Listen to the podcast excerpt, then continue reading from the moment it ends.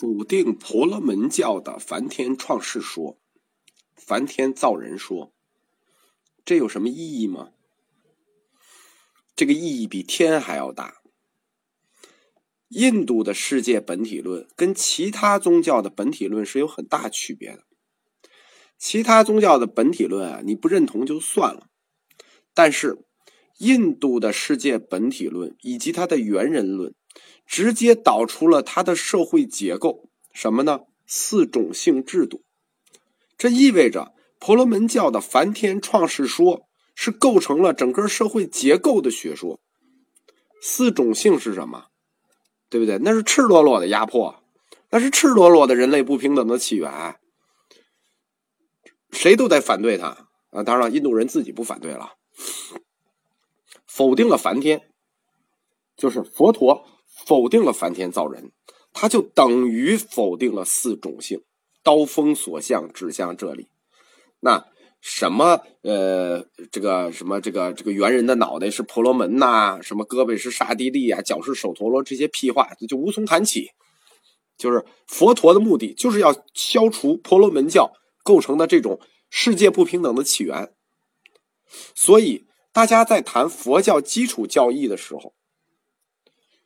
都忽视了佛陀对这个世界构想，它背后的革命性，就是说，不是一个构想，这在那个时代就是一把尖刀啊。所以说，现在很多大师在讲法的时候，上来的结构直奔人的结构，就直接奔人的结构，然后就是十二因缘、五地、呃五蕴四谛，这就开始了。关于世界本初构成的重要性，大家没有意识到。但是，这个在大佛学史观里是非常重要的。我们要知道佛教是怎么来的，并且为什么来，并且为什么走了这条路。所谓大佛学史观，就是要把这个思想放在或者这件事情放在当时的历史和社会环境里去看它的意义是什么，它的目的是什么，它的动机是什么。我们说，佛教是人本主义的，只关心人。但是，每个个体人只是别业。佛教的人本主义，更更推一步是什么？是大乘精神。大乘精神看重的是什么？是共业。说到底，就是这个世界，这个世界能不能更美好、更平等、更自由？所以我们说，佛教它根本上就不是什么消极的宗教，它从一开始就是具有相当尖锐革命性的宗教。这个我们扯远了，我们回来谈。回来谈就是二禅天。刚才我们介绍过光阴天，光阴天以上是什么呢？三四禅天。关于三四禅天，佛教讨论的极少极少。再上一层无色界，讨论的也很少。呃，或者说有一些讨论材料，我我都没太看懂。呃，因为那些状态呢，很难拿语言描述。我看过一些这个南传的材料啊，今天我还收到这些材料，那个回头会给大家讲的，嗯，比较少这个讨论的。三界的最顶端就是色界，色界之上是什么？欲界完了，色界，三界最顶端无色界，无色界一般认为是禅修者的最高境界，就禅修者能到的最高境界就是无色界了。完全来自于禅修者的体验，或者说亲证，这个词就很流行了，叫亲证。这么说有一部分道理，但是呢，这是只有他们禅修者能亲证的部分。但它到底存不存在呢？它存在，因为在佛教哲学的逻辑推导里头，欲望之界是欲界，无欲望之界是色界。它的哲学推导下一步就将推导出无色界。这是佛教哲学的必然。为什么？欲望的因导致欲望的果是欲界了吧？断了欲望的因导致色界的果了吧？那么欲望是不是只有有和无两种状态？只有有欲望和无欲望两种状态？当然不是了。佛陀的智慧或者说他的超越性就表现在这里了。这个超越性在当时代是无人能匹敌的。就是他超越了传统逻辑学里的二元论，对吧？唯识学里不是说吗？你们老百姓的那个叫智，叫识，佛陀这个叫智，那识和智那是差着等级的。像非黑即白啊，非有即无啊，这个层次，那最多就到黑格尔，那到不了佛陀。这个世界还有大量的具有三种状态的事物存在，就是这个事物它具有三种状态，你们想不出来是吗？很简单，赌球、胜平负三种状态吧。胜平负就是三种状态，欲望也有三种状态，什么呢？有、无和非有非无，就不能说它有，也不能说它无，非有非无。